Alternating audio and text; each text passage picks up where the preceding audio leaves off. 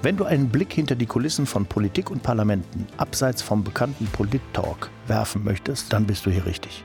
Gemeinsam mit Grünen-Politiker Stefan Engsfeld und seinen wechselnden Gästen hörst du, wie politische Entscheidungen heute getroffen werden, welche Auswirkungen sie auf das Morgen haben und was es braucht, um in eine grüne Zukunft durchzustarten. Viel Spaß bei, natürlich Stefan. Hallo und herzlich willkommen zu meinem Podcast Natürlich Stefan. Schön, dass ihr reinhört, das freut mich. Ihr kennt das ja schon, ich mache den Podcast nicht alleine, sondern ich lade mir immer Gäste ein. Und ich habe heute zwei wirklich tolle Gäste. Das sind nämlich die Landesvorsitzenden von Bündnis 90 Die Grünen in Nordrhein-Westfalen, die Jasgüli Sebek und der Tim Achtermeier. Hallo, herzlich willkommen. Hallo Stefan. Hi. Wir sind gerade aus der Sommerpause gekommen. Der Politikbetrieb äh, läuft jetzt wieder auf Hochtouren. Konntet ihr euch erholen? Habt ihr abgeschaltet? Wo naja. wart ihr im Urlaub? Also ich war tatsächlich noch nicht im Urlaub. Ich habe mich entschieden, den ein bisschen in den September zu verlagern, weil mir das im Sommer einfach ein bisschen zu heiß war jetzt. Ich äh, fahre ja immer zu meiner Familie in die Türkei und das war im Moment im Sommer ein bisschen zu warm, deswegen erst im September. Kannst du es trotzdem erholen in der Sommerpause? Natürlich. Also es ist ja sitzungsfreie Zeit. Das heißt, das Parlament tagt ja in der Zeit nicht und äh, dadurch werden die Termine auch weniger. Aber ich hatte Gelegenheit, ein bisschen durch das Bergische Land zu touren und habe auch äh, Gespräche geführt und habe tolle Unternehmen getroffen. Von daher, ich habe mir die Zeit gut gefüllt. Kleine Sommertour. Tim, ja, ich habe die Zeit genutzt, weil meine Co-Vorsitzende war ja da. Das ist das Schöne an der Doppelspitze. Dann kann die andere Person mal raus und die Freiheit genießen. Und ich habe aber super konservativ Urlaub gemacht äh, im Süddeutschland mit Wandern, Fahrradfahren, Reiten. Also ich bin quasi im Urlaub 30 Jahre älter geworden. Aber es war sehr schön. Wunderbar. Dann seid ihr ja top motiviert jetzt für das, was jetzt ansteht. Ich würde gerne mal vorne anfangen. Ich habe gesagt, ihr, ihr seid die Doppelspitze, ihr seid die Landesvorsitzenden der Grünen in Nordrhein-Westfalen.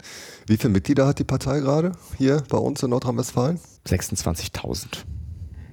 Wir sind der Menge. größte Landesverband der Grünen Partei in Deutschland. Ah, okay. Ihr seid Landesvorsitzende und da stellt sich die Frage, was macht ihr eigentlich als Landesvorsitzende? Was ist euer Job oder was ist der Unterschied auch zu Fraktionsvorsitzenden? Ja, also was, was macht eigentlich ihr eigentlich? Beruflich? Was macht ihr eigentlich beruflich? Das ist eine sehr gute Frage. Tim, ich sage immer so ein bisschen mit einem Augenzwinkern, 60 äh, Prozent meiner Arbeit ist Feuer löschen. Hey. Oi. Nein, also ähm, das Spannende an der Arbeit der Landesvorsitzenden ist ja, also zum einen, wir führen die Partei, das heißt, wir arbeiten in die Partei hinein, wir sprechen mit unseren Mitgliedern, wir haben ja ganz viele verschiedene Gruppen, Arbeitsgruppen innerhalb der Partei, die sich für bestimmte Themen einsetzen und die zum Beispiel auch die Partei programmatisch weiterentwickeln.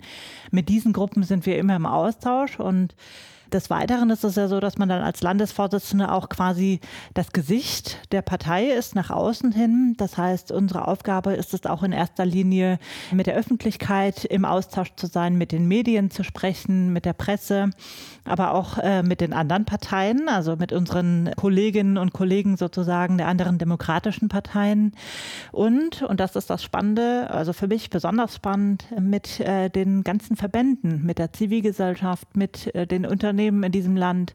Da gibt es so, so viele sehr interessante Betriebe und ja auch Organisationen, die sich jeden Tag dafür einsetzen, dass Nordrhein-Westfalen besser wird. Und äh, das, ähm, das ist immer sehr spannend für mich, mit diesen Menschen im Austausch zu sein.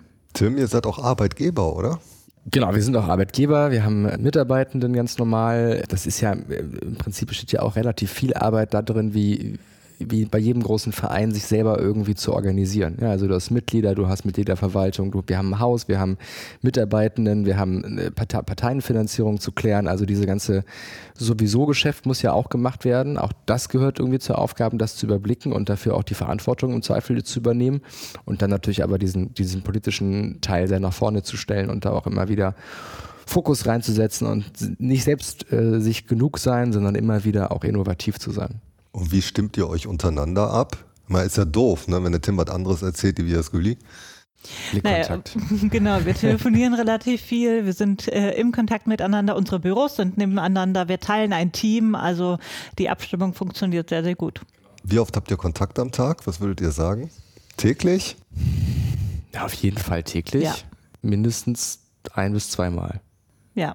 Also wenn auch nicht jedes Mal mit langen Telefonaten, dann zumindest mit einer kurzen Nachricht, äh, wo man dann mal sagt, so übrigens, das und das steht gerade an oder ich habe gerade mit dem und dem gesprochen und dann einfach mal kurz berichten, was gerade Sachstand ist. Wir haben aber natürlich auch eine gewisse Themenaufteilung. Das ist ehrlicherweise ganz natürlich entstanden, weil wir einfach unterschiedliche Themenschwerpunkte haben.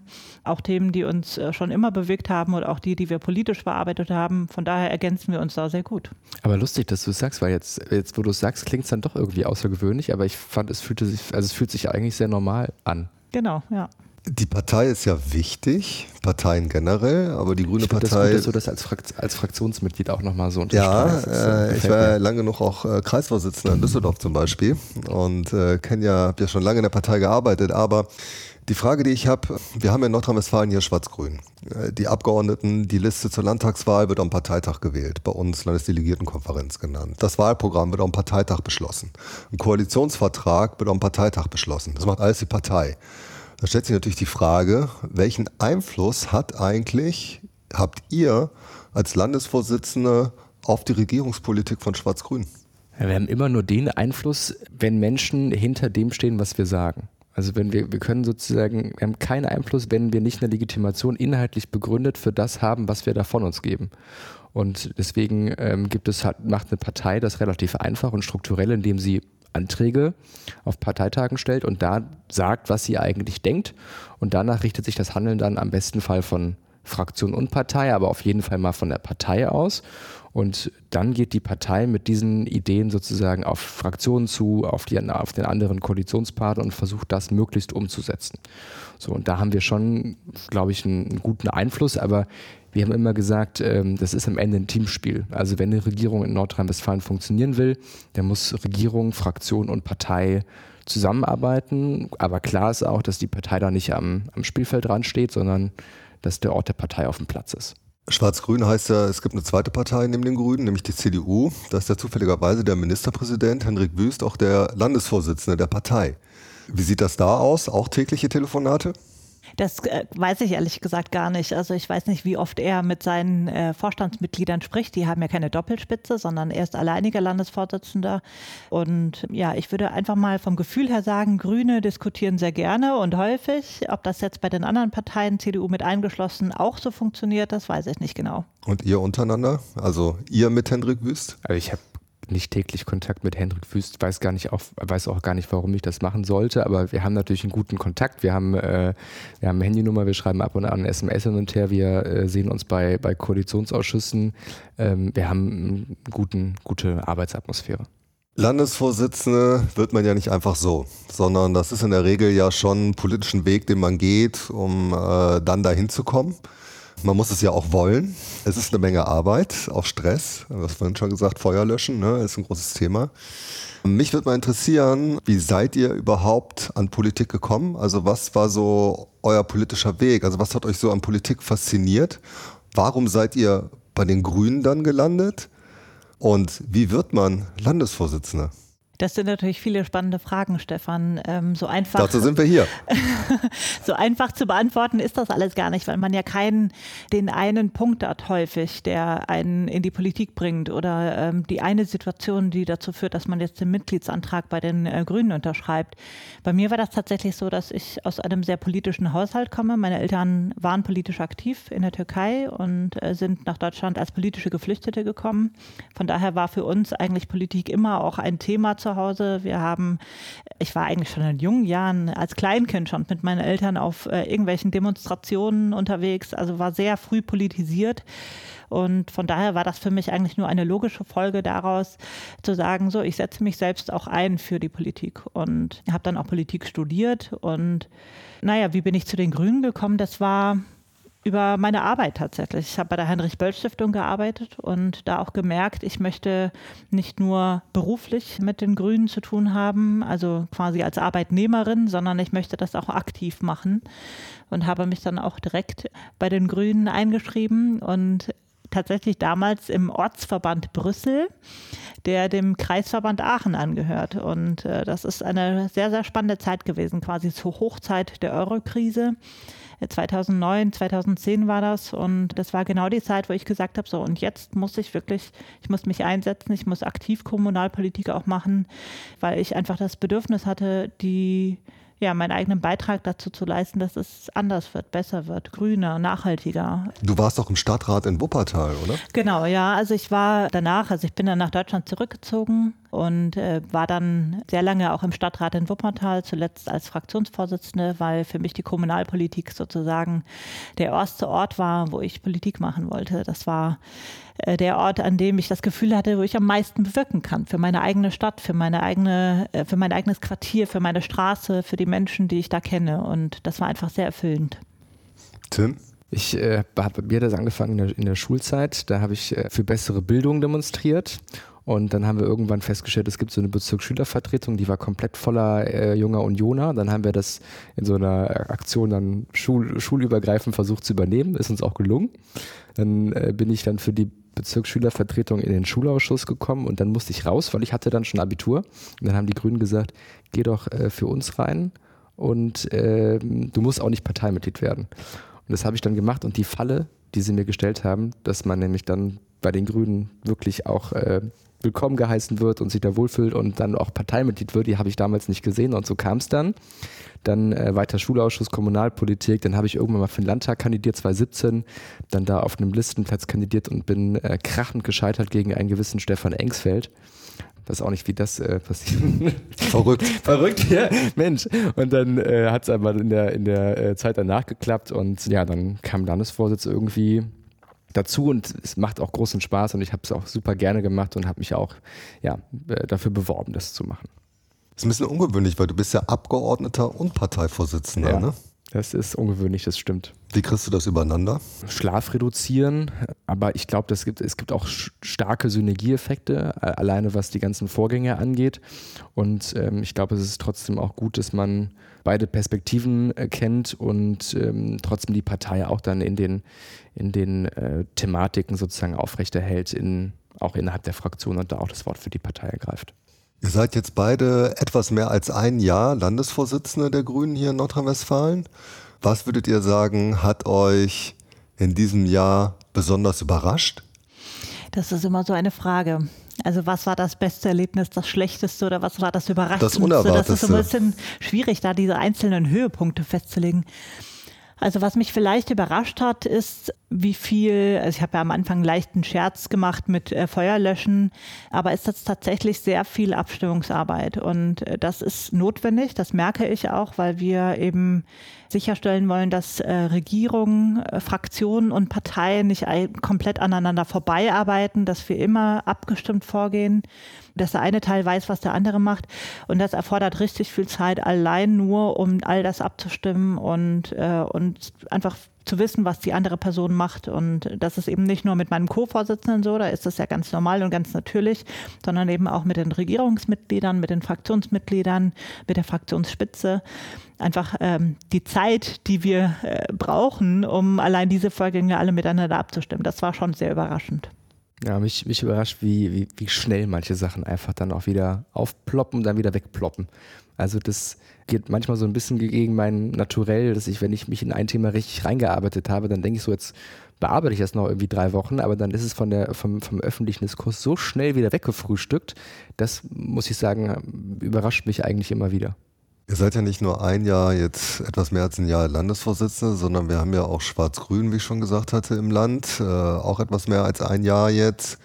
Was ist die grüne Bilanz aus eurer Sicht? Also wir sind, was äh, die Zeit äh, angeht, in einer sehr, sehr schwierigen Zeit in Regierungsverantwortung gekommen. In einer Zeit, die von Krisen geprägt ist. Die Klimakrise, die allgegenwärtig ist, die wir auch hier in Nordrhein-Westfalen spüren, die Erfolgen davon. Aber auch vor allem in einer Zeit der, des Krieges, des Ukraine-Krieges und äh, der Folgen davon, also der vielen äh, Geflüchteten hier in Deutschland, auch in Nordrhein-Westfalen und eben auch der Energiekrise oder der Energiekostensteigerung, damit auch der Preissteigerung.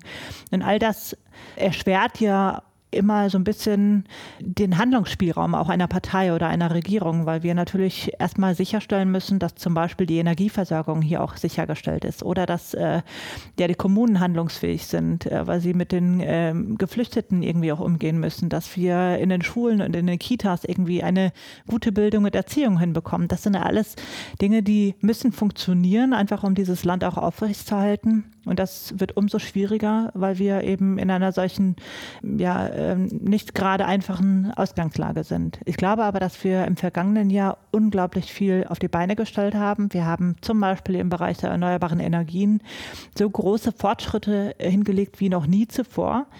Wir sind als Land Nordrhein-Westfalen Spitzenreiter geworden im Genehmigen von Windkraftanlagen. Das ist etwas, was, ähm, das muss man auch erstmal wahrnehmen, weil wir haben im Prinzip auch die anderen Bundesländer überholt, was die Zahl der Windkraftanlagen angeht, auch Schleswig-Holstein und Niedersachsen. Oder eben auch bei den Photovoltaikanlagen äh, doppelt so viele wie im Vorjahr gebaut. Also das heißt, wir haben gezeigt, dass es mit einer richtigen grünen Führung auch äh, im Energie- und Klimaschutzbereich richtig gut vorangehen kann, dass wir den Turbo zünden müssen. Das haben wir auch getan, wenn es darum geht, dieses Land klimaneutral aufzustellen. Genau, also ich sage ja immer, es gibt zwei Säulen. Einmal die klimaneutrale Transformation Dazu gehört das Thema Erneuerbare, dazu gehört aber auch das Thema, wie kriegen wir eigentlich grünen Stahl hin? Also klimaneutral produzierten Stahl. Da haben wir jetzt die größte Einzelförderung in der Geschichte des Landes NRW hinbekommen an ThyssenKrupp. Und zur zweiten Säule gehört eben ein Land, das in Vielfalt zusammenhält. Dazu gehört der Stärkungspakt, den wir gemacht haben, um die Kommunen zu stärken in der, in der harten ähm, Energiekrise beispielsweise. Dazu gehört, dass wir ein Land in Vielfalt äh, leben und schätzen mit Förderung von CSDs, mit, ähm, stabilen, mit stabilen Situationen, was das Thema Kinder und Jugendliche angeht. Und da ist trotz oder gerade weil die Situation so schwierig ist, wie sie aktuell ist, finde ich, haben wir da eine gute Bilanz hingelegt im ersten Jahr. Stichwort Vielfalt, was du gesagt hast. Die AfD ist ja in Umfragen gerade sehr hoch, ungefähr bei 20 Prozent. Das treibt viele Menschen um. Wie erklärt ihr euch das? Also ich habe zwei Erklärungsmuster und die widersprechen sich aus meiner Sicht auch nicht ganz. Erstens, es gibt natürlich einen Anteil von Menschen, die haben einfach ein rechtes Gedankengut. So, und da, äh, die wählen halt die AfD, weil die AfD im Kern eine faschistische Partei ist. Und da muss man auch harte Kante zeigen. Der zweite Punkt ist aber, dass es, glaube ich, eine breite Verunsicherung gibt bei vielen Menschen, die die letzten 40 Jahre ihr Leben ausgerichtet haben nach einem gesellschaftlichen Idealbild. Das hieß, wenn du ein Einfamilienhaus hast, zwei Autos, zwei Kinder, zweimal im Urlaub fliegst, dann hast du es geschafft. Das ist sozusagen das erstrebenswerte Ziel. Und jetzt kommen Menschen und sagen, Moment, das, was wir da alles gemacht haben, das ist leider auch ein bisschen Teil des Problems, in dem wir gerade stecken, was das Thema CO2 und Co. angeht. Und Menschen nehmen das oftmals als, als Angriff auf ihre eigene Identität wahr und wenden sich dementsprechend dann vom demokratischen Spektrum ab. Und die, finde ich, müssen wir und können wir auch zurückgewinnen und können auch ein Angebot machen. Und ich versuche immer auszudrücken, dass ich sage, hey, wir brauchen genau euch. Ja, wir brauchen genau euch Menschen, die da eine Leistung reingesteckt haben, die, die Ehrgeiz hatten, die eine Perspektive haben. Wir brauchen euch für die Projekte, die jetzt vor uns liegen. Und ich glaube, das müssen wir, müssen wir deutlich, deutlich stärker machen, aber auch ein Stück weit äh, sozusagen auf diese Menschen zugehen und gleichzeitig eine harte Brandmauer Richtung, äh, Richtung AfD haben. Es treibt auch viele Menschen um die Europawahl im nächsten Jahr. Europa ist ein Stück weit nach rechts gerückt, zuletzt in Italien, wenn wir uns die Regierung ansehen. Einige Stimmen sagen schon, naja, vielleicht gibt es so eine Urbanisierung, so einen Rechtsruck bei der Europawahl im nächsten Jahr. Wo seht ihr die Aufgabe von Bündnis 90 Die Grünen bei dieser Europawahl? Also das Worum ist eine sehr zentrale Sicht? Aufgabe, die wir haben, weil in Europa, also auf europäischer Ebene, werden fast alle Dinge, die wir hier spüren, mit denen wir hier umgehen müssen, werden dort auch entschieden oder mitentschieden. Und von daher ist es eine sehr zentrale Frage, was bei der Europawahl nächstes Jahr passiert. Und leider muss man ja sagen, dass es nicht immer ganz gelungen ist, äh, die, auch die Begeisterung für die Wahl zum Europaparlament so aufrechtzuerhalten. Und deswegen sehe ich es als unsere zentrale Aufgabe auch an, so viele Menschen wie möglich dazu zu bewegen, von ihrem Wahlrecht Gebrauch zu machen, auch nächstes Jahr zur Europawahl ja ihre Stimme abzugeben, damit sie eben auch damit deutlich machen können, ja, auf europäischer Ebene, da werden die zentralen Fragen entschieden. Um was geht es genau? Es geht darum, wie wir unsere europäische Wirtschaft aufstellen, wie wir unsere Außenpolitik menschenrechtsgeleitet, wertegeleitet umsetzen können. Also eine Außenpolitik, die quasi die Werte von Europa nach außen trägt, die äh, auch darauf achtet, dass wir weltweit für Frieden einstehen, für Menschenrechte, für ein würdevolles Leben, für den Schutz von Minderheiten. All das ist Aufgabe von Europa. Und das geht nur gemeinsam und das geht nur in einem demokratischen Europa. Und deswegen ist es zentrale Aufgabe von Bündnis 90 Die Grünen, ein starkes Ergebnis auch zu haben, damit wir im Europaparlament auch äh, stark vertreten sind und damit dann auch ja, diese Politik auch äh, in allen Ländern äh, Europas hoffentlich, aber vor allem auch aus dem Europaparlament heraus äh, auch machen können. Nämlich gegen die rechten Parteien, die Menschenrechte angreifen, die äh, den Schutz von geflüchteten Menschen nicht als ihre Aufgabe sehen, die leider den Klimawandel leugnen, beziehungsweise alles dafür tun, damit er noch weiter angeheizt wird und die alles daran setzen, den, die Transformation unserer Wirtschaft auch voranzubringen oder beziehungsweise eben stoppen wollen. Und deswegen ist es unsere Aufgabe, dagegen zu stehen und dagegen zu halten. Und das können wir nur im Bündnis mit unseren europäischen grünen Geschwistern. Äh, aber wir als Grüne in Deutschland oder als Grüne in NRW werden das ganz sicher sehr deutlich tun. Vielen Dank. Vielen Dank. Das war ein schönes Schlusswort. Vielen Dank, dass ihr hier wart. Vielen Dank, Jesgüli. Vielen Dank, Tim. Danke für die Einladung. Sehr gerne. Danke für das gute Gespräch. Danke auch für das gute Gespräch. Das war's bei Natürlich Stefan. Wenn ihr wollt und euch das gefallen habt, ihr könnt dem Podcast folgen auf allen Kanälen in Social Media. Ihr könnt ihn auch abonnieren. Und am meisten freue ich mich, wenn ihr natürlich beim nächsten Mal wieder reinschaltet, wenn es heißt natürlich Stefan. Macht's gut, passt auf euch auf und bleibt gesund. Bis dann. Tschüss.